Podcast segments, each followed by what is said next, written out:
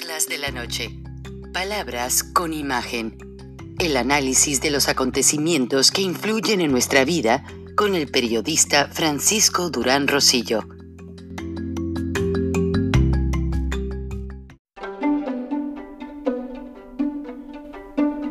Frank Durán Rosillo eh, te saluda y los saluda a todos ustedes, su amiga María Celeste Raraz, para invitarlos a que se suscriban a mi canal de YouTube María Celeste Raraz, tal como mi nombre, donde les informo todas las semanas eh, sobre entrevistas que tienen un tema que ayuda a mejorarnos como personas y de paso son interesantes. Las pueden encontrar en mi canal de YouTube, así que los espero. Y se suscriben gratis.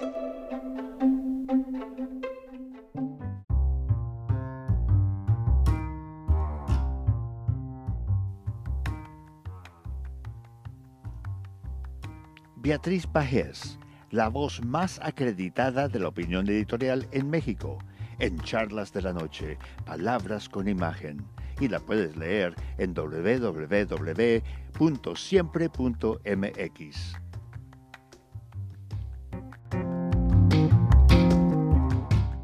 Buenas noches, Frank. Un placer, como siempre, participar en charlas de esta noche.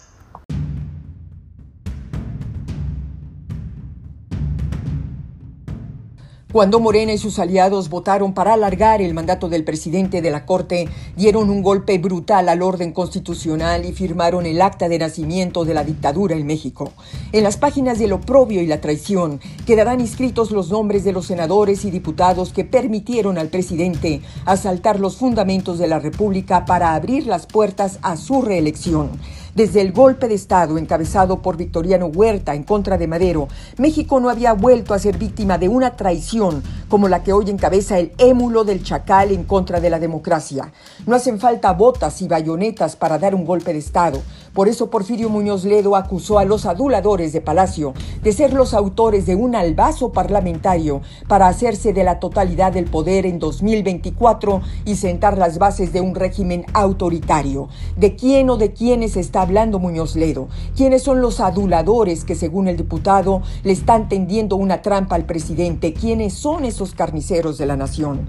Esa reforma no es más que una instauración totalitaria que pone fin a la independencia judicial, el respeto a los derechos humanos y a las libertades de los mexicanos queda ahora sujeto a los caprichos de un hombre obseso de poder, lleno de odio y rencor. Como dueño del poder judicial, el presidente puede ahora encarcelar a sus adversarios políticos e incluso utilizar a las Fuerzas Armadas con fines represivos, a sabiendas de que los jueces, como en cualquier dictadura, legitimarán sus abusos. México entra así a una de las páginas más oscuras de su historia. López Obrador deja de ser el Mesías para convertirse en el chacal de la democracia mexicana. Se apropia de la Corte para luego derogar la Constitución. ¿Cómo reza esa frase que retrata el advenimiento del fascismo? Primero ardió el Reichstag, luego los libros y luego las sinagogas. Aquí ya incendiaron al Poder Judicial. Después todo será posible. Hasta aquí mi comentario. Buenas noches, Frank, y buenas noches a todos quienes nos escuchan en Estados Unidos, México y en otras partes del mundo. Soy Beatriz Pajés. Hasta la próxima.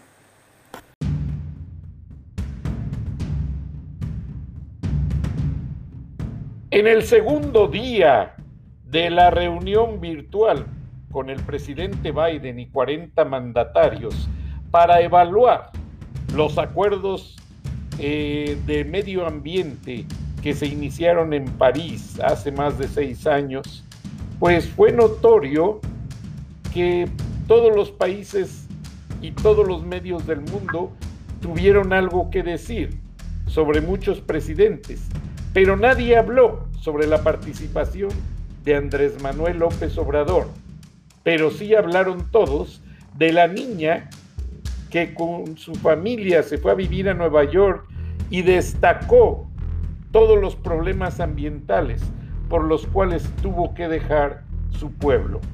Buenas noches, bienvenidos a Viernes de Frena. Buenas noches, Gilberto Lozano. Buenas noches, Frank. Un saludo a toda la audiencia de Charlas de la Noche y en especial de este Viernes de Frena. Gracias, Frank. bueno, pues mira, el, comentario que haces es, es, eh, vergonzoso para México. Creo que salvó nuestra cara de los mexicanos la participación de esta niña, porque aquí en México todos sabemos las cantidades seis veces más del máximo permitido de azufre que la contaminación de Pemex no ha resuelto y la ha empeorado. Pero sobre todo, en este evento en particular, le dijeron con toda claridad, no menos de 20 veces al señor López que tenía tres minutos y seis minutos de verborrea, el doble, eh, pues entiendo por qué el señor Joe Biden se paró de la silla antes de que empezara a hablar López Obrador. Ya saben que no trae nada, este, es un, eh, dicen en, inglés open mind, es, es tan open mind que no trae nada dentro de la cabeza se la pasó haciendo proselitismo por un proyecto fracasado que se llama Sembrando Vidas, que ha demostrado que la deforestación para generar ese bono de parte de la gente que siembra arbolitos, pues ha sido totalmente un estímulo perverso, porque la gente lo primero que hace es deforestar y ofrecer un espacio para sembrar arbolitos cuando ya lo sabía y es terrible y esa cosa pues no la quiere aceptar López como un verdadero fracaso de su gobierno como todo todo lo que hace. Efectivamente, y la crítica no se hizo esperar porque muchos medios, eso sí le dejaron bien claro que Estados Unidos no va a dar visas a gente que haya plantado arbolitos en los últimos 24 meses para que puedan entrar a los Estados Unidos. Entonces queda claro que su proyecto está completamente pues vacío, no tiene ninguna dirección. De hecho, ha habido especialistas que dicen que el tipo de árboles que desean plantar en la región de Centroamérica pues no combinan ni con el clima ni con el tipo de tierra que hay en la región y pues otro problema fracasado, básicamente. Definitivamente definitivamente, y mira como que esta semana, que bueno, a diferencia de la anterior que yo le llamé la, la semana de la Venezuela del Norte, por todos los, los eh, políticas públicas que se implementaron, como la ley Venezuela, la ley Venezuela es esto de capturar los datos biométricos y la privacidad más profunda de cualquier ser humano para usar celular, en donde estamos haciendo un proceso eh, masivo de amparos eh, y tener que desgastarnos en eso por esta intención de, de volver a, a, México, Venezuela, eh, pues saltó también como nota muy relevante dentro de todo este proceso de relaciones internacionales la participación de un primo de Marcelo Ebrard, de un primo de la esposa de Marcelo Ebrard, un hondureño que fue exhibido eh, llevando contrabando de vacunas a Honduras y fue eh, pues totalmente expuesto. Él es un primo de Rosalinda Bueso, la esposa de Marcelo Ebrard, o dama de compañía, y eso en la parte internacional pues golpea mucho la imagen de México de que somos traficantes de vacunas, porque el avión salió de la Ciudad de México, o pretendía salir, y pues imagínate el golpe eh, internacional que en un tema tan delicado como es la pandemia, eh, México esté siendo parte de ese tráfico ilegal de vacunas a otros países. Completamente, Gilberto, y sobre todo en un momento en que los mexicanos las necesitan más que nunca. O sea, eh, no se compara eh, las ciudades mexicanas con tanta densidad de población mayoría de adultos con condiciones preexistentes de salud, como es la Ciudad de México, Guadalajara, Monterrey. En Centroamérica viven al aire libre, en cabañas separadas mm, con gran distancia, entonces no tienen esa necesidad extrema de vacunarse.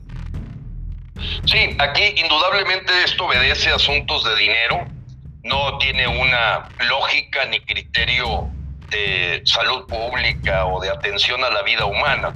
Eh, conocemos, como lo habíamos ya conversado, el viaje de Brar a, Rusia, pues obedece realmente intereses económicos para traer en valijas diplomáticas dinero y creo que este contrabando de vacunas, pues también no dudo que sea un proceso para financiar la compra de votos de las próximas elecciones de junio 6. Toda vez, estimado Frank y a la gente mexicanos que nos escuchan, se habla de una compra de 60, 70 millones de vacunas. ¿Cuál es la verdad? El Grupo Reforma presentó un reportaje donde fue desglosando vacuna por vacuna realmente cuántas vacunas han llegado a pesar del circo, parafernalia, show, y no han llegado más que 20 millones de vacunas, 20, 21 millones de vacunas. Eso habla verdaderamente de una crisis en, el proceso de vacunación, bueno, pues la OMS tiene toda la razón cuando dice que se pudieron haber evitado 190 mil muertes en México y que para nosotros es fundamento de esta denuncia que vamos a presentar en la Corte Penal Internacional de La Haya contra los López, López Obrador y López Gatel. Terrible la situación porque eh, la mecánica de comunicación que tiene actualmente la dictadura eh, te menciona compras y compras y compras, pero como dijo alguien, bueno, ¿y cuántas llegaron? Y llegaron 20 millones, que no es ni la sexta parte de la población mexicana, adicional a que debieran ser dos dosis. Eso habla de que efectivamente sí somos el peor país para atender el tema del coronavirus.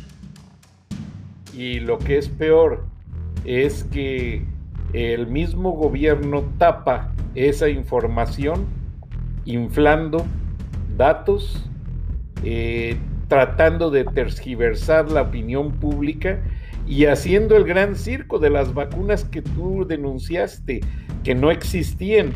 En muchos casos fueron agua destilada o jeringas que nomás picaban, pero no les ponían la inyección que, que estaban vacías las jeringas. Entonces, ¿cuántos adultos mayores pudieron haber sido engañados con esa mecánica?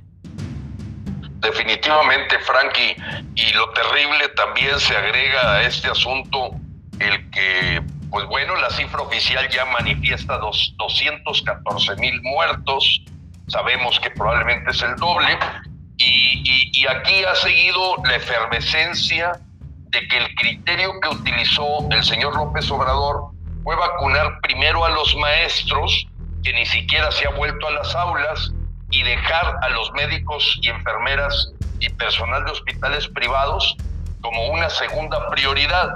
Eso ha seguido manifestándose toda, toda esta semana pasada o esta semana que está corriendo, Frank.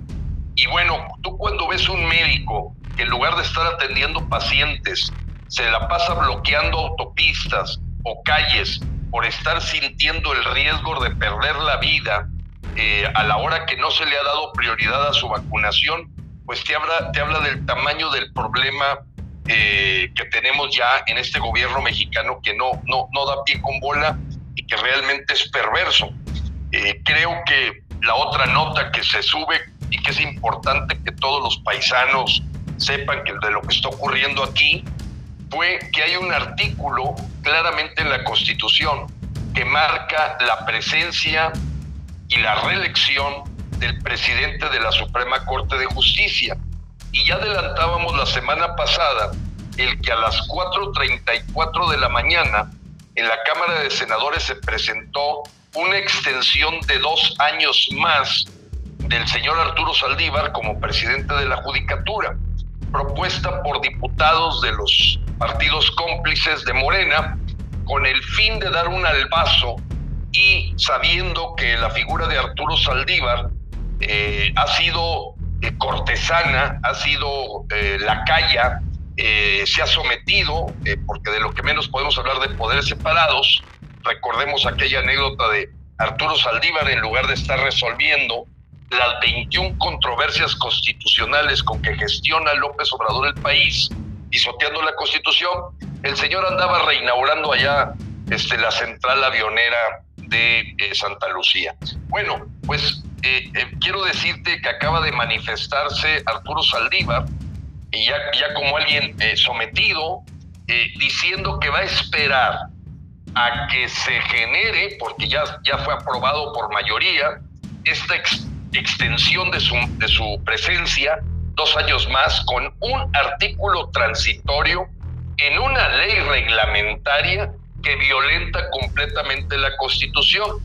Y el señor como lindo angelito va a esperar, dice él, en un mamotreto de dos hojas el día de hoy, diciendo que pues va a esperar que resuelve la Suprema Corte de Justicia ante la presentación de una controversia constitucional, pues porque claramente este, esta ley transitoria violenta el artículo, si mal no recuerdo, 97, que es el señor no puede reelegirse o extender el mandato. Así de claro. Bueno, esto ya marcó la dictadura y el deseo de sometimiento de acuerdo a la agenda del Foro de Sao Paulo, pues el que hoy tenemos un poder unipersonal y que el poder judicial no es más que un instrumento eh, o extremidad de esta dictadura en donde los mexicanos estamos siendo llamados a poner a Arturo Saldívar, presidente de la Suprema Corte, como el enemigo público número dos si llegase a aceptar, siendo paladín de la justicia y del Estado de Derecho, el que se le extienda dos años más su presencia encabezando esta tremenda corte. Y le digo la tremenda corte, te recordarás aquel programa de tres patines, si mal no recuerdo eran cubanos. Este, bueno, pues yo creo que la tremenda corte era mucho más seria que la actual Suprema Corte de Justicia de la Nación. Yo me gustaría estar en manos de tres patines y el juez que daba sus veredictos, porque aquí las cosas no avanzan absolutamente nada, apreciado Frank, y están atorados eh, muchas controversias. Para explicarle a nuestros paisanos, controversia constitucional es cuando algún partido, gobierno o un grupo de amparos presentan una acción que viola, que violenta la Carta Magna. Y ahí se presenta una controversia y le es de su jurisdicción resolverla a la Suprema Corte de Justicia, pero si la Suprema Corte de Justicia se está rascando las, la panza, pues resulta que ya llevamos 21 eh, controversias, o sea, totalmente violentada la Constitución y no avanzamos. No hay razón fundamental para considerar que se invaliden todas estas propuestas. Ahora, eh, acabo de aprender que el presidente Biden, tú sabes que a las 6 de la mañana recibe un reporte de inteligencia mundial, una síntesis como la reciben los gobernantes en México, pero los gobernantes simplemente reciben una síntesis de medios mientras que el presidente Biden lo recibe de toda una organización como es la Agencia Central de Inteligencia. En relación a México, recibe el briefing de inteligencia y recibe un reporte de analistas. Y los analistas le están diciendo al presidente Biden que parece ser, o todo se semeja, que las acciones de Andrés Manuel López Obrador están siendo una copia al carbón de todo lo que hizo Donald Trump.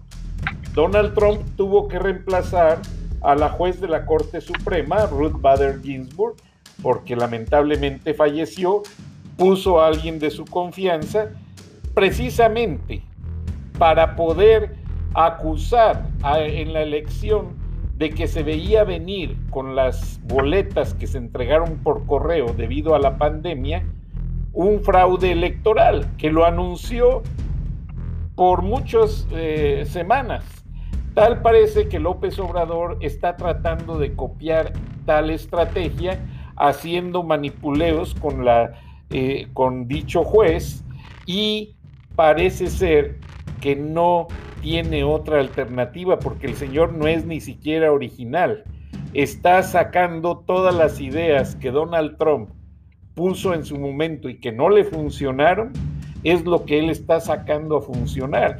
Y ya quedó demostrado cómo paso por paso Andrés Manuel López Obrador simplemente sigue las acciones de Donald Trump, que fueron un completo fracaso, para él hacerse la víctima de un posible fraude electoral, que quien va realmente a cometer el fraude son ellos apreciado Gilberto. Pues ve cómo un diputado sí, Fíjate, Frank, en, ese punto que tú mencionas, eh, el, el grupo que realmente está haciéndole la tarea a López en materia de iniciativas de ley, de modificaciones, yo creo que saca aquello que le ayuda a López y en este caso le copia lo que tiene que ver con el poder judicial a Trump. Pero en general, en materia económica, social, pues todo está copiado de Nicolás Maduro. Déjame decirte lo que dijo eh, Human Rights Watch, eh, Ken Roth. Evidentemente, esta extensión de dos años más del presidente de la Suprema Corte de Justicia pinta una dictadura y conductas totalmente tiránicas. Así lo dijo. Y en ese sentido, déjame platicarte lo siguiente, creo eh, del porqué de querer ya someter, cooptar al Poder Judicial. El día de ayer se definió eh, por cuánto le van a liquidar a la gente que le expropiaron sus propiedades en Tijuana, en este club de golf, club campestre, eh, que le había expropiado Jaime Bonilla, también gobernador. O sea, las mismas cosas que ocurrieron hace 15, 18 años en Venezuela. Bueno, el señor Bonilla, además de endeudar con 3 mil millones de pesos el día de ayer al gobierno de Baja California, logró que la liquidación quedara en el 10% del valor. La décima parte, es decir, la persona a la que le quitaron y le expropiaron esa propiedad le van a dar un peso por cada 10 que vale. Y eso es parte de lo que busca López al someter a los jueces, magistrados y ministros. Traerlos amenazados, asustados y comiendo de su mano para poder lograr expropiaciones donde la indemnización que se le dé a la persona víctima de la expropiación sea realmente eh, una bicoca, un 10% de lo que valen las cosas y están preparando el terreno para esa etapa de expropiación que está perfectamente estipulada en el foro de Sao Paulo, una vez que la agenda del foro de Sao Paulo, donde ya cuando se tiene eh, la Guardia Bolivariana y el Poder Judicial sometido, las expropiaciones se van a volver el común denominador, el común diario, y pues lo que hay que asegurar es que esas indemnizaciones a la persona que es sujeta a la expropiación, pues no pasen del 10% del valor para que le salga barato a la dictadura apropiarse de todo. Es lamentable, Gilberto. Ahora, este, yo siento que como tú habrás escuchado, la detención que fue temporal, de no sé si fue eh, diputado o senador, que se llevó un chamaco de 15 años que porque lo iba a ayudar dándole empleo ya que su papá está muy enfermo y resulta que fue un engaño, se lo llevó a un hotel, le dio una bebida psicotrópica y enervó el sistema nervioso del chamaco y lo hizo que se desnudara y tuvo tocamientos sexuales con él. Y la policía intervino y lo detuvo, pero supuestamente tiene la inmunidad de, legislador y pues lo tuvieron que liberar y todavía se dio el lujo de ir a la Cámara a votar y ya esta mañana parece ser que tuvo que renunciar a su candidatura de reelección en Morena por la vergüenza de que en unos noticieros fueron liberados los audios del chamaco diciendo de qué manera le había tocado y lo había abusado sexualmente. Y es bueno, un es, de Morena. Sí, sí Frank, eh, mira, nosotros hemos dicho tiempo atrás, eh, va a sonar un poco escatológico, que si el pan es el de intestino delgado, el PRI es el intestino grueso y el recto es eh, el PRD, pues lo que sale de ahí se llama Morena. Y, Morena ha sido un punto de atracción de toda la gente que tiene el mismo perfil de Salgado Macedonio. Este caso quedó completamente evidente, es el tipo de gentes que representa Morena, se confirmó, se aseguró el tema de que efectivamente sí hubo ese abuso sexual a este joven de parte de este diputado, y que si bien este, salió por su fuero y por tratar de, cubrir, eh, como siempre, debajo de la alfombra, esta inmoralidad de la gente de Morena, pues bueno, se le suma, apreciado eh, Frank, y los mexicanos que nos escuchan, y sobre todo los paisanos de Zacatecas, el manoseo que hizo el candidato a gobernador David Monreal, que, es increíble que se atrevan a decir que es mentira cuando lo vimos millones de mexicanos, estando en plena campaña eh, cambia de un lugar a otro y manosea en los glúteos a una candidata.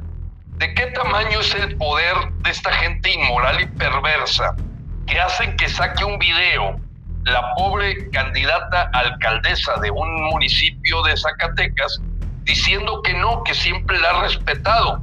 Pero si todos los mexicanos lo vimos, todos. Es impresionante, eso es imposible hacer un, un, montaje. Fue muy claro, está ya evidenciado por varios eh, medios de que ocurrió y todavía que se atreva David Monreal hermano de Ricardo Monreal, también de Morena, a decir que eso no pasó. O sea, e, es que, e, es que está enfrente de ti la verdad, los hechos, las evidencias y el nivel psicópata y sociópata de la gente de Morena para decir que eso no ocurrió. Y eso intentó hacer también este diputado que tú mencionas, que hizo tocamientos al joven, eh, no sabemos hasta dónde la profundidad del abuso sexual, pero lo hizo y que puedan decir que no fue cierto. O sea, ¿cómo? O sea, si, si, lo pescaron casi infraganti. Pero ese, eh, eh, eh, eso es, Frank, lo que nos saca perfectamente lo que significa Morena. Un mundo de mentiras, de engaño, de simulación, en donde todo lo que se dice es exactamente contrario de lo que verdaderamente sucede. Y bueno, pues hoy mundialmente México, eh, a la hora que escucha esta postura en el cambio climático de parte de López, pues confirman que es un gobierno de mentiras, un gobierno de simulación y un señor que habla de sembrar arbolitos en lugar de platicar lo verdadero es que se está deforestando. Y, este tema de de, inmoralidad está presente en todo. Y en tener pederastas entre toda su línea de candidatos. Si me permites, Nathan localizó el audio, déjame ver si lo podemos poner, Gilberto. Perfecto. Porque es interesante que se escuche, que la opinión pública sepa de qué es de lo que le estamos hablando.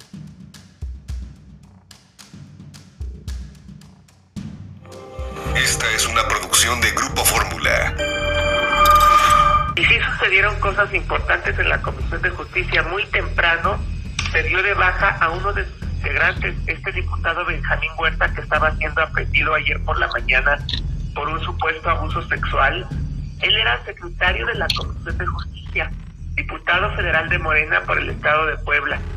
Y se daba de alta a un nuevo integrante de Morena en esta Comisión de Justicia, que era el propio coordinador de los diputados de Morena y presidente de la Junta con Acción Política, Nacho Mier, tomó este sitio en la Comisión de Justicia y pues ya, ya regresó el diputado, eh, apenas lo dejaron libre, empezó a votar todo lo que ayer se estuvo eh, votando en el Pleno, votaba a distancia, después llegó y dio una conferencia, dijo que él eh, fue víctima de un malentendido, eh, que era importante aclarar que nunca usó su fuero, que él es abogado, que se hicieron los exámenes respectivos, los exámenes periciales a la presunta víctima, un menor de edad, donde se evidenció que no fue objeto de ninguna agresión y al no existir evidencia pericial alguna, se determinó dejarlo en libertad. Dice que, no es, que no es lo que dice la fiscalía, ¿eh? Ah, pues él dice que hay alguien o alguien es, así dijo textual, detrás de esto que los va a desenmascarar. El caso es de que ya fue relevado, eso sí, de la Comisión de Justicia. Pues anoche, si tienes un minuto, Maru, anoche, en la televisión, estábamos prácticamente al aire y nos, la madre del joven supuestamente agredido, o al que trató de agredir, porque no se consumó la agresión, tanto ella como el muchacho nos hicieron llegar estas grabaciones, solo pudimos transmitir un, fragmento. Vamos a escuchar la primera, la conversación de la madre del, joven de 15, 15, 16 años, 15 años, al que citó en un hotel este diputado, Benjamín Saúl, Saúl Huerta, lo citó en un hotel supuestamente para darle trabajo. Lo había conocido unos días antes en Michoacán. Parte de la conversación, la madre del niño con el diputado Huerta médico, no absolutamente nada. Yo le suplico, por favor, ayúdeme. Pues mire usted, yo le pedí ayuda y yo pensé que usted era buena persona. Soy buena persona. Soy buena persona, dice. La otra opción es que ahorita yo voy para México y hablamos allá. ¿Y usted me entrega bien a mi hijo? Yo, me, yo voy para México. No, mire. Y no, es que no puedo quedarme así tranquila. Mire, yo voy para México, lo hablamos allá y usted me entrega a mi hijo bien. Usted sabe que es un delito, un acoso sexual cuando el niño tiene 15 años. Yo tuve el error de habérselo prestado. Porque pero no es la delegación. Pero no es la delegación, dice el Entonces, ¿dónde lo veo, diputado? Aquí en el hotel. Aquí en el hotel donde estoy, donde usted me diga. Fuera de acá pero llegamos a un acuerdo económico. Pero llegamos a un acuerdo económico, yo, se lo voy a pagar con crédito. Yo se lo voy a pagar con crédito. No me destruya. No, no imagínese, usted me dice no me destruye y usted quería destruir a un hijo. Ah, ya no le hice nada, señora. Se lo juro que no le hice nada. Se lo juro que no le hice nada. Si no puede preguntar. Mire, yo, yo lo tenía en buen concepto, diputado, parte, parte, porque hay mucho más. La, vamos a presentar hoy en la noche, más de esta conversación. Y Maru, vamos a escuchar el testimonio que da el hijo de la señora, el muchacho de 16 años. Un minuto nada más. agarró y me dijo que íbamos a quedarnos en el hotel. Pero antes compró un refresco. Eh, me lo dio a mí, pero sabía amargo. Agarré y luego, luego entré al hotel, pero me había dicho que iba a rentar dos habitaciones. Entonces cuando llegó nada más renta una habitación con una cama. Entonces yo cuando bajo de la camioneta me sentía muy mareado. Ya no podía ni caminar bien. Ya me dolían mucho mis piernas. Entonces ya como pude llegar a la habitación. Ya en la habitación eh, agarró y yo luego luego me acosté, ya, ya no podía, ya estaba mal. Me acuesto y él se va al baño. Ya cuando veo él sale totalmente desnudo. Entonces yo intento pararme, como para arrimarme, pero ya no podía. Eh, de ahí agarró y me bajó mi pantalón hasta las rodillas. Eh, con mi mano agarraba y lo ponía en su pene y con su mano agarraba y hacía movimientos de arriba para abajo en mi pene. Bueno, y finalmente el muchacho se, se pudo... Pues como ves, Gilberto, prácticamente, realmente este diputado abusó de un menor. Está confeso, hoy renunció y vamos a ir a una pausa comercial. Gilberto, sé que te dejó sin palabras el testimonio y yo sé que no te gusta que toquemos estos temas, pero estamos en tiempo de elecciones y es un diputado federal de Morena. Y así como ese, hay muchos que la gente no se ha atrevido a denunciar, Gilberto, y aquí tuviste la evidencia. Vamos a la pausa comercial, estamos en Viernes de Frena y...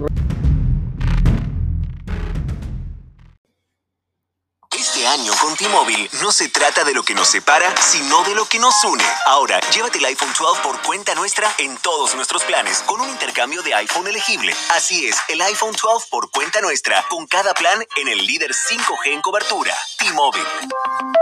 Con 24 créditos en factura mensual y una línea nueva más impuestos. Si cancelas, ya no recibirás los créditos y podrías tener que pagar el saldo según el contrato de financiamiento requerido. Contáctanos para clientes con buen crédito. Requiere plan de consumidor elegible. Ver detalles de cobertura y oferta en es.tmobile.com.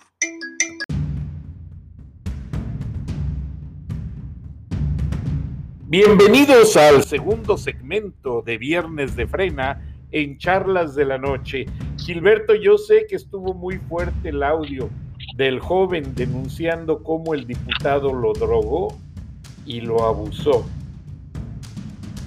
Mira, efectivamente, Frank, son, son temas muy, muy eh, escabrosos y, y que muchas veces nosotros mismos censuramos este tipo de cosas. Pero fíjate que Frena hemos decidido eh, que la verdad es, es importante aunque duela. Creo que donde hay luz, donde se iluminan las cosas con los, la realidad, es mejor que el vivir en la oscuridad.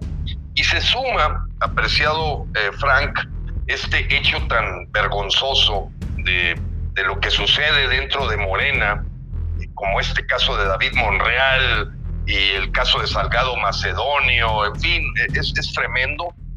El que se atreve todavía, después de que Nazón Joaquín García, este señor que se sentía apóstol y elegido de Dios en la iglesia La Luz del Mundo, que creó toda una secta de pederastia, de pedofilia, y que le fue prestado el Palacio de Bellas Artes eh, por la gente de Morena, porque tiene nexos con Morena para celebrar su cumpleaños. Todo mundo recordará eso.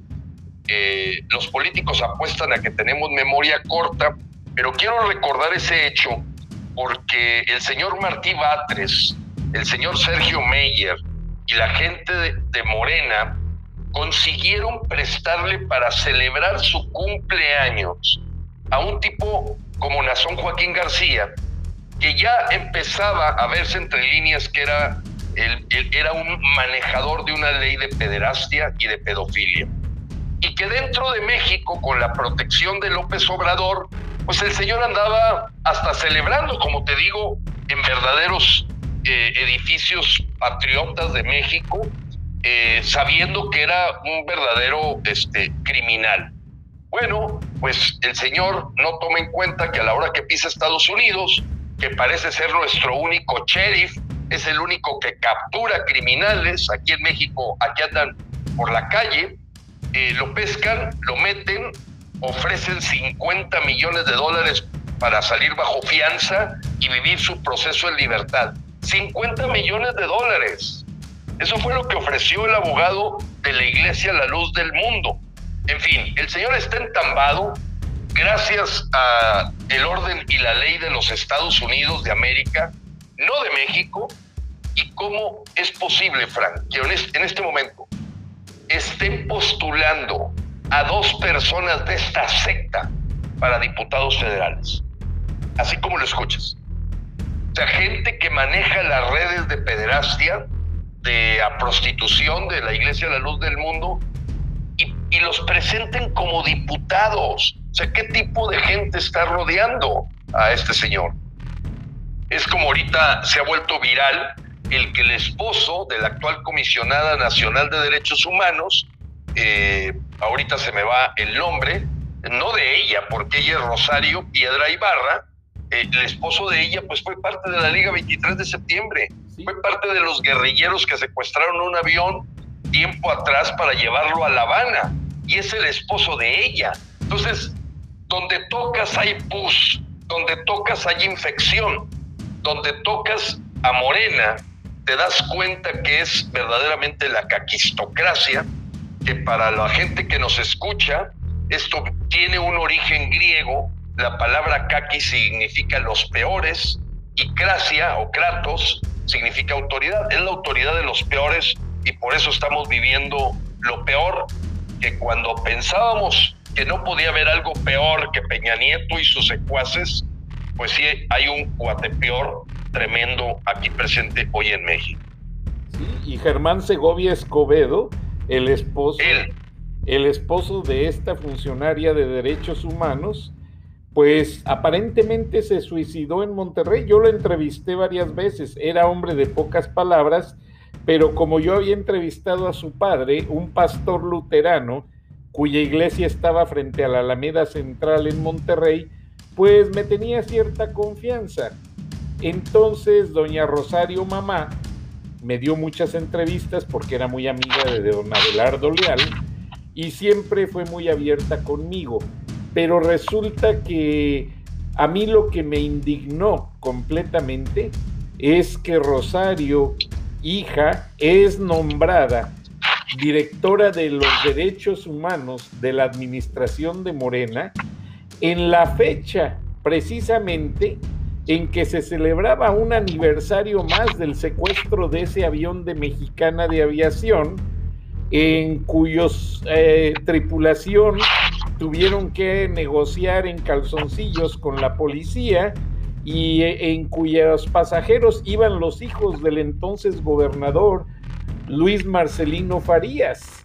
Y ah, yo me imagino que te tocó ver toda esa historia, yo empezaba a hacer mis pininos como reportero y pues fue un caso muy grande, muy interesante, pero no deja de ser toda esta trascendencia de hechos criminales de la Liga Comunista 23 de septiembre, la que está atrás del asesinato de Eugenio Garza Sada, la que está atrás de muchas acciones de Echeverría en contra del empresariado mexicano y que viene ese lastre con López Obrador agrediendo y confirmando toda esa pobredumbre, Gilberto. Es correcto, Frank. Para los mexicanos que nos escuchan y que no tienen parte de esa historia, recordemos que esa liga eh, era promovida efectivamente por el presidente Luis Echeverría, termina con el asesinato de Fernando Aranguren, empresario de Jalisco, el don Eugenio Garzazada, empresario de Nuevo León, que se claramente daban la cara para decir que México no quería ser comunista, no quería ser socialista y que Echeverría tenía eso entre ceja y ceja. Y en aquel momento, bueno, pues nombres como el esposo de Dulce María Saure, José Luis Sierra, el propio Jesús Piedra Ibarra, que fue el desaparecido, eh, y este señor Segovia, pues eran parte del grupo en el que vuelve a otra, otra vez, después de casi 40 años, a ser reivindicados porque recordemos, Frank, que ahora con López, además de entronizar a esta esposa de este guerrillero, de este asesino, pues también recordarás el nombre de Pedro Salmerón. Pedro Salmerón se atrevió a decir que los asesinos de estos empresarios eran héroes que deberían de reivindicarse contra los explotadores. En ese momento hubo una presión muy fuerte del empresariado mexicano eh, para que se moviera de su puesto a Pedro Salmerón, porque estaba cobrando en el gobierno de Morena como eh, estudioso e intelectual del Instituto Nacional de Estudios de la Revolución Mexicana. Una tontería y una porquería simplemente para becar gente zángana y parásita y que junto con Paco Ignacio Taibo, hoy director de la, del, Fondo Económico, sí, el Fondo de Cultura Económico, bueno, pues efectivamente se han reivindicado a los guerrilleros, a la gente de la izquierda radical, eh, que ven como blancos eh, militares el acabar con la gente empresaria, con la gente que busca la democracia, y, eso es bien peligroso eh, y se agrega lo que hoy en la mañana pasó. Hoy en la mañana fue aprobado por la Cámara de Diputados de que Pemex tiene eh, el atributo de expropiar cualquier planta petroquímica a su antojo. Eso ya deja completamente vulnerable, no se diga ya perdido, la posibilidad de, atraer inversión extranjera o nacional eh, para efectos de hacer crecer la industria de los petroquímicos, porque la Cámara de Diputados, siendo totalmente un esbirro, un bufón del dictador, pues aprueba, claro, con una... Eh, casi todos los partidos de oposición votaron en contra, pero el tener mayoría en la Cámara de Diputados ya le da al director general de Pemex, este ingeniero agrónomo de nombre Octavio Romero, y a Rocío Nale, secretaria de Energía, las atribuciones para expropiar. La gente que me decía, es que nosotros no somos Venezuela, ahorita están escondidos debajo de la mesa al ver que está día con día avanzando todo este concepto de expropiación propio de los del bloque latinoamericano que participa en la agenda del Foro de Sao Paulo o que buscan el comunismo en México. Así las cosas, adicional, Frank, seguramente te llegó la nota, 1.200 trabajadores perdieron su trabajo en Baja California porque el señor López emitió un decreto para quedarse con una mina de Mulegué, en donde las fuentes de trabajo él goza acabando con ellas, porque al pauperizar o hacer más pobre a la gente que no encuentre trabajo, que no tenga dinero para comer, los vuelve más fácilmente esclavos de la característica de dictadura que él tiene para implementar, que es como lo hacen en Venezuela, les mandan unas cajas que se llaman CAC, eh, es, un, es como un apoyo comunista que le dan a la gente que se está muriendo de hambre, que por cierto se producen en México ese, esas cajas, y que Nicolás Maduro las usa como croquetas para tener controlado al pueblo venezolano. Bueno, pues eso está empezando a tomar forma aquí, a la hora que se está atacando no solamente a la parte eh, de la agrícola, sino también ganadera y las minas que, le dan empleo a la gente. Ayer conversaba Frank con un grupo fuerte de empresarios de Chihuahua de cómo está viéndose el problema tan grave de que al quitar todos los apoyos al campo, agua, fertilizantes, fungicidas, autorizaciones de semillas, eh, está ocurriendo en varios estados. La pregunta que todos nos hacemos, ¿qué vamos a comer dentro de dos años? Y lo que pasa es que alguien podría decir, oye, es que no se está dando cuenta el presidente. No, claro que López Obrador como dictador se está dando cuenta. Él sabe que hambrear al pueblo de México es la mejor manera de someterlo y tenerlo comiendo de la mano. Eh, la inflación hoy anunciada, eh, Frank, es del 6%. Brincó al doble los últimos meses, cosa que menosprecia López, pero muy característico de estos países socialistas, en donde la gente no termina de entender que la inflación es un impuesto oculto en el que al producir más billetes las cosas salen más caras y al no haber producción, pues lógicamente a quien le pega es al consumidor. La persona que tiene que comprar el frijol, el maíz, las tortillas, todo le está saliendo más caro, 6% más caro. Y con un salario que no se, no se apareja a la inflación, pues empieza una correteada donde la gente, hagas de cuenta, le aplicaron un impuesto sin anunciárselo. Eso es lo que se llama inflación, un impuesto que te pone el gobierno y en el que no te das cuenta que te van a costar las cosas más caras y que con ese dinero el gobierno pues va tomando el control cada día de lo que va pasando.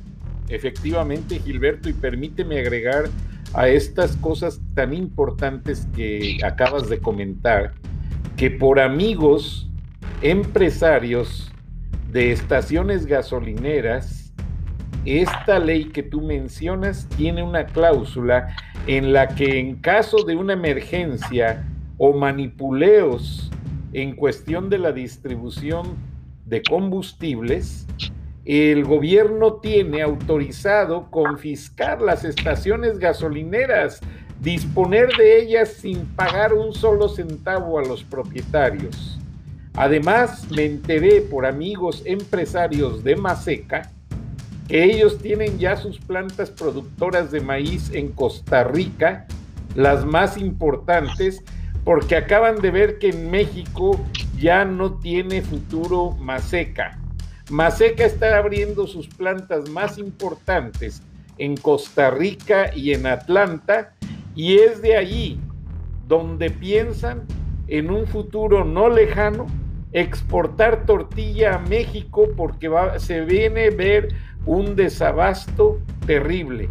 López Obrador quiere prohibir las semillas que han sido alteradas. Tú sabes, hay semillas que ya traen el fertilizante y el pesticida en una maniobra química, no sé cómo la harán, que la empresa Bayer, antes Monsanto, distribuye a los campesinos. Bueno, López Obrador quiere prohibir ese tipo de agricultura y regresar a la semilla tradicional, que es semilla normal, y si acaso hay que alguna plaga, pues hay que usar el pesticida que se usaba hace 50 años y, hay que usar el fertilizante que se usaba también hace 50 años y deshacerse, porque él considera tóxicas esas semillas que son más productivas, o sea, una hectárea plantada con esas semillas da más mazorcas que una hectárea plantada por el medio tradicional. Entonces ya hizo sus estudios Maseca, que es un grupo mundial realmente, y consideran que para cumplir con el abasto de 200 millones de tortillas que México consume diariamente, van a tener que ampliar sus plantas en el extranjero y los mexicanos van a tener que importar sus tortillas y posiblemente sin ningún subsidio del gobierno. Efectivamente, Frank, mira, todo, todo está en un plan orquestado, en donde con argumentos que suenan correctos, haces lo incorrecto. Así se quitaron los fideicomisos, hablando de que había corrupción y que había que arreglarla, y como alguien decía, como hay cucarachas en la cocina, las cierras y ya nadie come. Entonces no resuelve realmente el problema de fondo, porque si el interés de López fuera el asunto ambientalista, de comida orgánica, de evitar toxicidad, pues caray, no estaría aventando el azufre que está aventando por las refinerías y haber regresado completamente a los carbones fósiles, a los materiales fósiles para producir energía eléctrica. Esa no es la realidad. La realidad es que él quiere acabar completamente con la oferta de alimentos para él controlar a la gente por la vía de la boca, la comida, el alimento. ¿Qué es lo que han hecho todos los países como Ecuador, Bolivia y Venezuela? Entonces ellos usan un argumento que suena muy bien, eh, como este tema de decir, oye, no, cuidado con los transgénicos, aunque bueno, científicamente tampoco ha sido completamente comprobado que produzca problemas en el largo plazo. Hay la discusión, hay la polémica, se acepta que se esté estudiando esta modificación de semillas, pero con el argumento de la toxicidad, pues resulta que nos están intoxicando por todos lados con lo que hacen las refinerías y las carboeléctricas, etcétera, etcétera. Entonces, usas un argumento, es un sofisma, un argumento para decirle a nuestros hermanos mexicanos aparentemente que tú dices, oye, pues de mi corazón suena, suena que está bien el argumento. Sí, pero eh, realmente esa no es la intención. Aquí la intención de López es acabar con la producción de alimentos, con la producción del campo, para él controlar, una vez controlado el dinero, el tener esclavizada a la gente. Y en ese sentido, pues nos lleva a la pregunta que se deben de estar haciendo todos los mexicanos que nos escuchan en medio de esto, ¿qué debemos de hacer? Y es, eso es lo que, lo que está enfrentado Frena. O sea, Frena eh, maneja hechos y datos para saber que estamos en una dictadura. Acaba de anunciarse que seis de las 50 ciudades más peligrosas del mundo están en México. Por cierto, dos de ellas allá en tu tierra, apreciado Francisco, Celaya y Irapuato, en donde por cada 100 mil habitantes están entre las 5 y 50 ciudades más peligrosas del mundo. Pero la proporción de ciudades más peligrosas del mundo, hay seis que son de México. O sea, si simplemente en todo México hay 2.500 ciudades, imagínate la cantidad, estamos hablando de decenas, decenas de miles de ciudades en todo el mundo y resulta que las primeras seis son mexicanas. Eso habla de un completo descontrol, un caos en México. Y lo que nosotros vamos a hacer, Frank, hemos, la vez pasada platicábamos en Frena, que ya fue reconocido como el único movimiento realmente de contrapeso a López, cosa que no se ve en los partidos políticos. Para darte unos ejemplos, Frank, no es el PRI, ni es el PAN, ni es el PRD que se hacen llamar de oposición los que hagan movilizaciones, los que levanten la voz, los que organicen a los ciudadanos para resistir y tumbar y acabar con esta dictadura que está avanzando. Ellos no han hecho nada, absolutamente nada. Y luego te vas a las cúpulas empresariales que otra hora fueron contrapesos importantes para que no avanzaran prácticas de política pública que dañara a la gente. También están callados, asustados, con la cola entre las patas, acobardados y sin decir nada. Te vas a los sindicatos tampoco.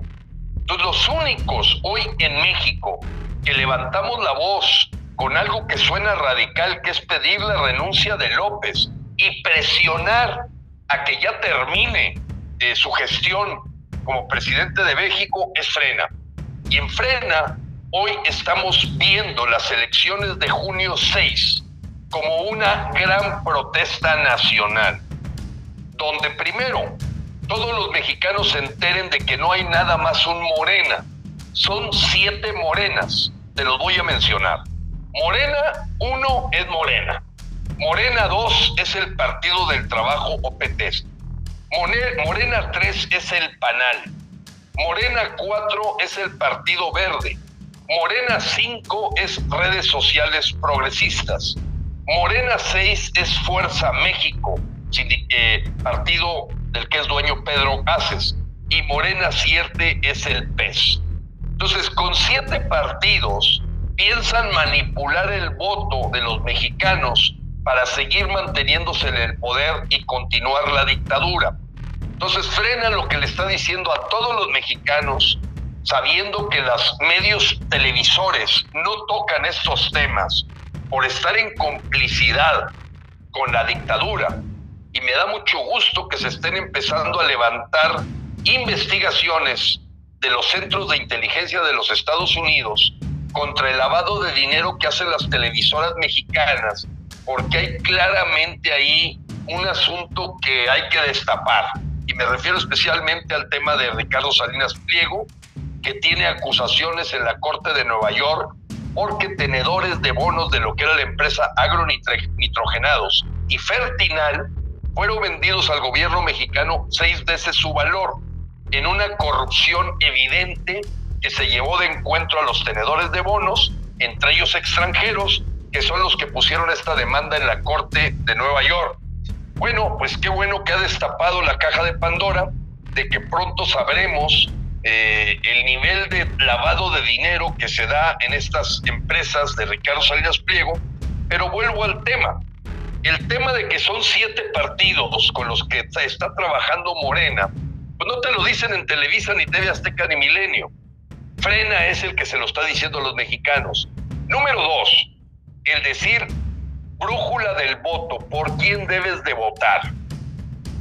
Tercero, actuar como defensores y estamos convocando a todos los mexicanos a ser defensores de la democracia, dándose de alta como observadores electorales, como frena, para defender la democracia casilla por casilla. Y número cuatro, el ir vestidos de la selección nacional para ir a votar en contra de López con lo que el sello frena está diciendo.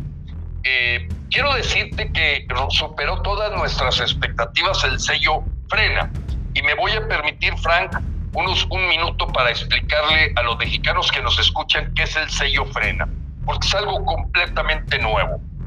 Es la calificación que da la gente que trabaja y que paga impuestos a los candidatos que están postulados a ser servidores públicos. O sea, ¿cuánta gente piensa que este candidato está reprobado? ¿Cuánta gente piensa que está aprobado o que no lo conocemos y es neutral? En este momento, Frena ya presentó los 15 sellos de la gente que va como candidatos a las gubernaturas. Recordemos que el junio 6 están en lucha 15 gobernaturas de México. Después vienen el sello frena que entregaremos el 30 de abril para cada uno de los 300 distritos que tiene México y decirle al mexicano, si tú quieres dictadura, aquí está. Si no quieres dictadura tipo Venezuela, vota por este.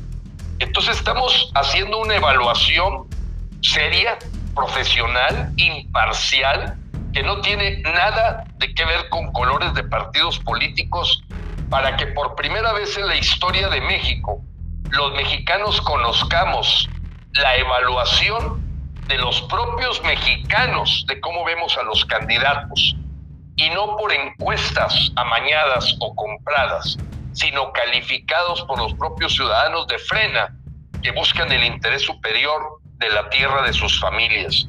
Y eso es lo que estamos haciendo. Ya ha habido una efervescencia tremenda, Fran. El sello frena, ya hubo hasta americanos, gringos, que nos han pedido que les expliquemos por el impacto que ha tenido. No se diga gente de Chile, de España, de Uruguay, de Argentina, que nos dicen, oye, esto del sello frena está sensacional. Porque no es, un, un americano le decía, mira, se parece algo a las elecciones primarias, pero es más profundo que eso, porque la elección primaria pues, finalmente depende de los simpatizantes de, de partidos o colegios electorales. No, aquí, por ejemplo, el sello para los cuatro principales candidatos a gobernador de Nuevo León lo hicieron más de 3.700 gentes de Nuevo León, en donde analizaron candidato por candidato sus calificaciones. Y eso ha hecho chuza al grado tal, Frank, que nos han buscado candidatos a alcalde, a diputados locales, federales, viendo cómo le hacen para obtener el sello frena. Que esta es una antesala de algo que frena quiere echar a volar pronto un instituto de certificación de servidores públicos. Esto me lo van a entender mucho mis hermanos mexicanos y la gente de otros países que nos está escuchando. Una certificación significa que nosotros los ciudadanos, los que pagamos el sueldo, hacemos una selección como la que hace cualquier empresa. Pruebas psicológicas, pruebas antidoping, a lo mejor hasta polígrafo en puestos clave, y que nosotros, fuera de lo que es el Instituto Nacional Electoral y las, el INE y toda la bola de parafernalia que hay allí, sean los mexicanos los que digan, espérame, tú te estás anotando como candidato, vamos a checar que no estés loco como López Obrador, vamos a checar que no eres un adicto, vamos a checar que no tienes vínculos con el crimen organizado, entonces ahorita es la el primera etapa, el sello frena de lo que va a ser en el futuro.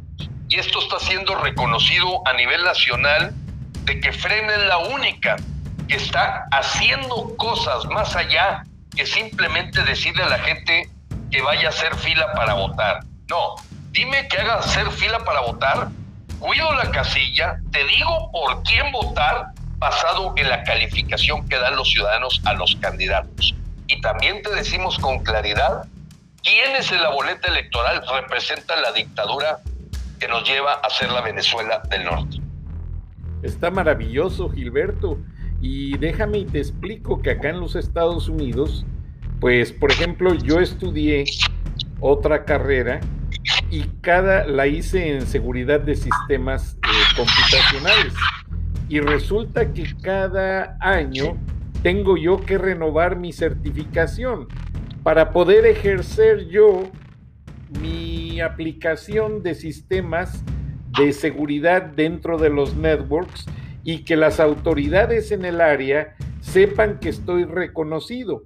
Y de la misma manera lo hacen médicos, notarios, abogados, toda la gente que tiene un título profesional, no importa que no sea universitario, técnico de aire acondicionado, plomeros, carpinteros, todos tienen que tener su certificación avalada y evaluada por un organismo neutral.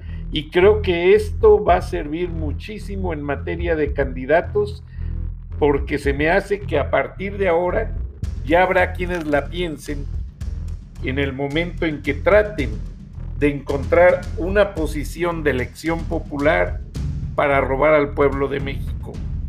Es algo...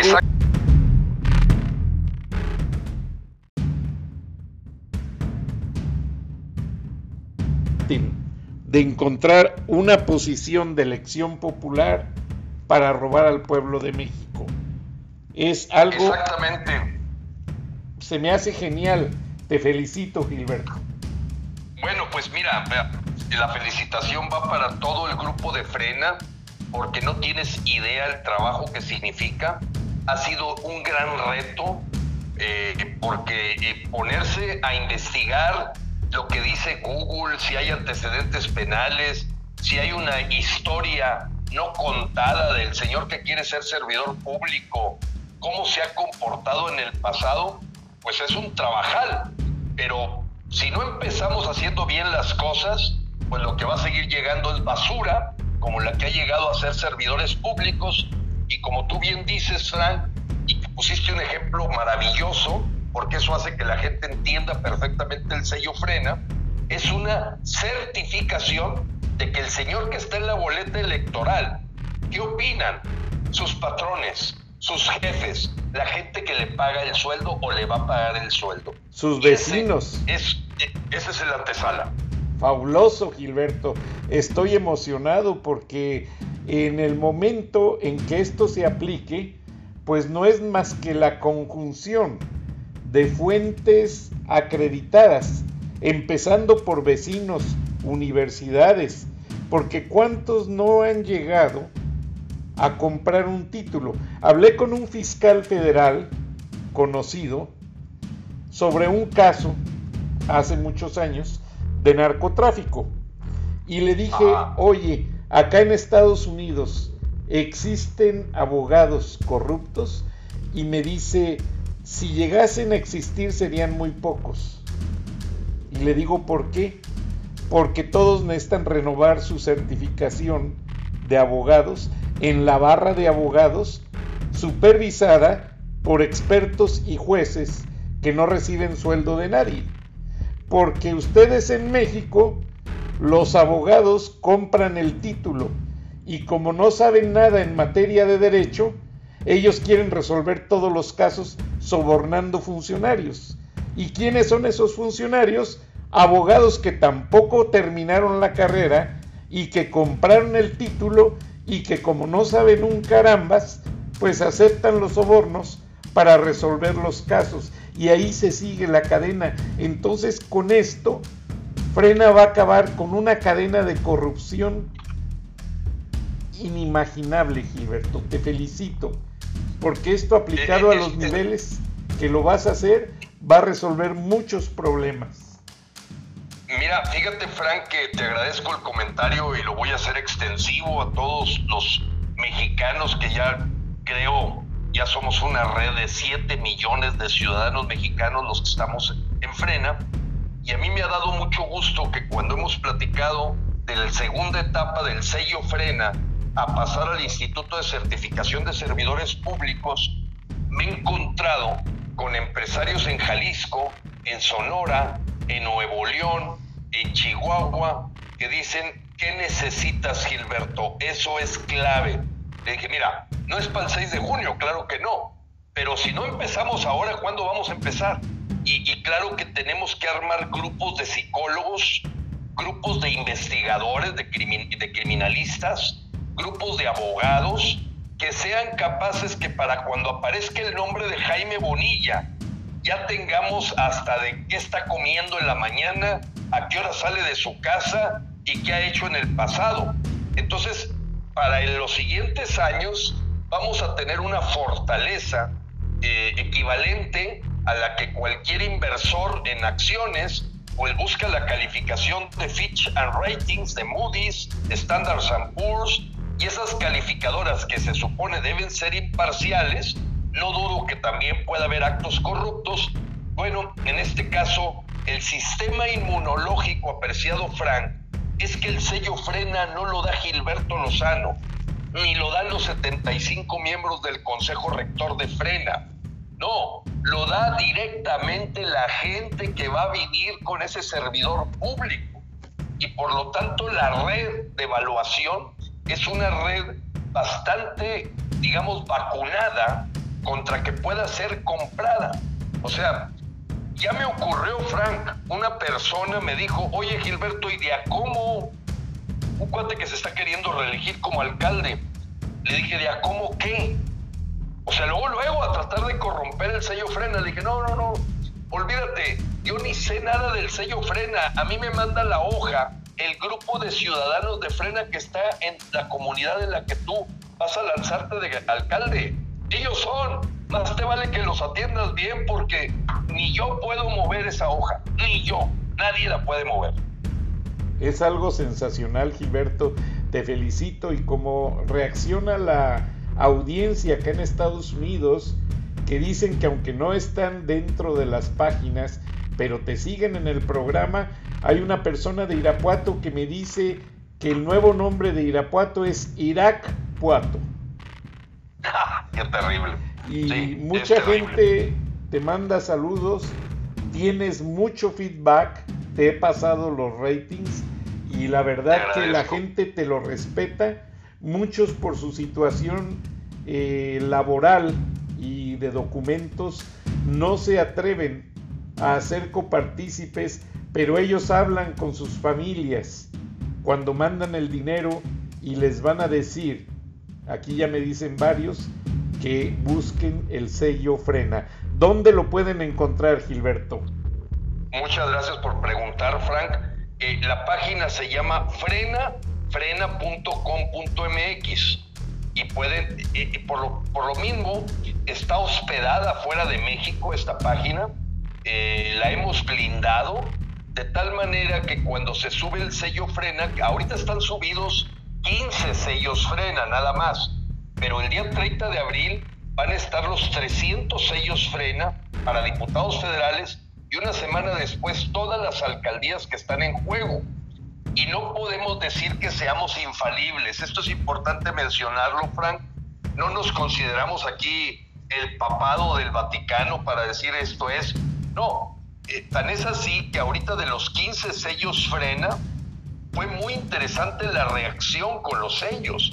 Porque, por ejemplo, en el estado de Guerrero, eh, no quedaron muy cómodos con el sello y nos empezaron a mandar información que nos hizo hasta profundizar en Wikileaks de que una de las personas a las que se le estaba poniendo el sello había tenido relación con el gobierno de Venezuela que Wikileaks demostró en sus cables que esta persona tenía contacto directo con el gobierno de Hugo Chávez, información que no teníamos. Entonces, lo que te quiero platicar con esto es que estamos abiertos a que el sello frena, que tiene un comité en cada ciudad que lo revisa, a que sabemos que no somos infalibles, sabemos que estamos perfeccionando la herramienta y por lo tanto estamos receptivos a lo que la gente nos dice. Porque tú te das cuenta cuando alguien te manda un comentario porque todavía trae camiseta del PRI y le cae gordo que hayas puesto a de otro partido el sello frena, te das cuenta de inmediato. Nosotros decimos, mira, a mí no me interesa qué color sea el partido. A mí lo que me interesa es que me des hechos y datos. Si tú me demuestras que esta persona es sobrina de fulano de tal, hizo esto, tal, perfecto, demuéstramelo. Pero no podemos actuar simplemente porque todavía en, la, en el proceso de maduración que tiene la gente de México, pues algunos sienten que se van a morir siendo priistas o panistas o perredistas y no se dan cuenta que esos partidos parásitos no son más que sindicatos de servidores públicos y que la que bandera que debes de tener en tu corazón es la de México. Tú debes de pensar siempre en el interés superior de México, no en el interés particular de un partido que nos han demostrado que no son en la mayoría o todos realmente vividores del dinero y del esfuerzo de la gente. Maravilloso, Gilberto. frena.com.mx, mi WhatsApp, si me lo permites, Frank. Yo no contesto llamadas, pero sí mensajes de WhatsApp. Integro a la gente de inmediato a los grupos de frena. Es 52, la velada de México, 81 11 15 11 34. Repito, 52 81 11 15 11 34. ¿Cuál es mi promesa de garantía? Meterte en un grupo de WhatsApp frena. He armado una infraestructura para manejar 30 millones de WhatsApps y que nos permite estar en contacto directo con el mexicano respecto a las acciones de frena, en donde la mayor garantía y la más importante es que puede estar seguro el mexicano que está en contacto con frena que nosotros no vamos a formar un partido político, que nosotros no tenemos interés en ser funcionarios públicos, que nosotros no vamos a aparecer en la boleta electoral porque nos sentimos que somos la gente que trabajamos, pagamos impuestos y queremos un México nuevo. Te felicito Gilberto. Lamentablemente el tiempo se nos ha agotado, pero ¿qué te parece si la próxima semana abundamos sobre todas las listas de frena, del sello frena, para que la población vaya teniendo una dirección directa, principalmente en estados de Guerrero, Michoacán, Guanajuato, que son los mayores exportadores de brazos a Estados Unidos y que desean saber realmente de primera mano por quién sus familiares deben de votar. Te agradezco. Con todo gusto, Frank, con todo gusto y nos hablamos la próxima semana en otro viernes de frena, Gilberto. Muchas gracias, muchas gracias a la audiencia. Me disculpo porque el tiempo se nos ha agotado, pero sigan a Gilberto en sus redes sociales y escuchen el programa en las estaciones del Grupo Paisano. Y aparte estamos en todas las plataformas que llegamos hasta Rusia, donde nos traducen con mucho interés. Gracias Gilberto, gracias a todos. Buenas noches.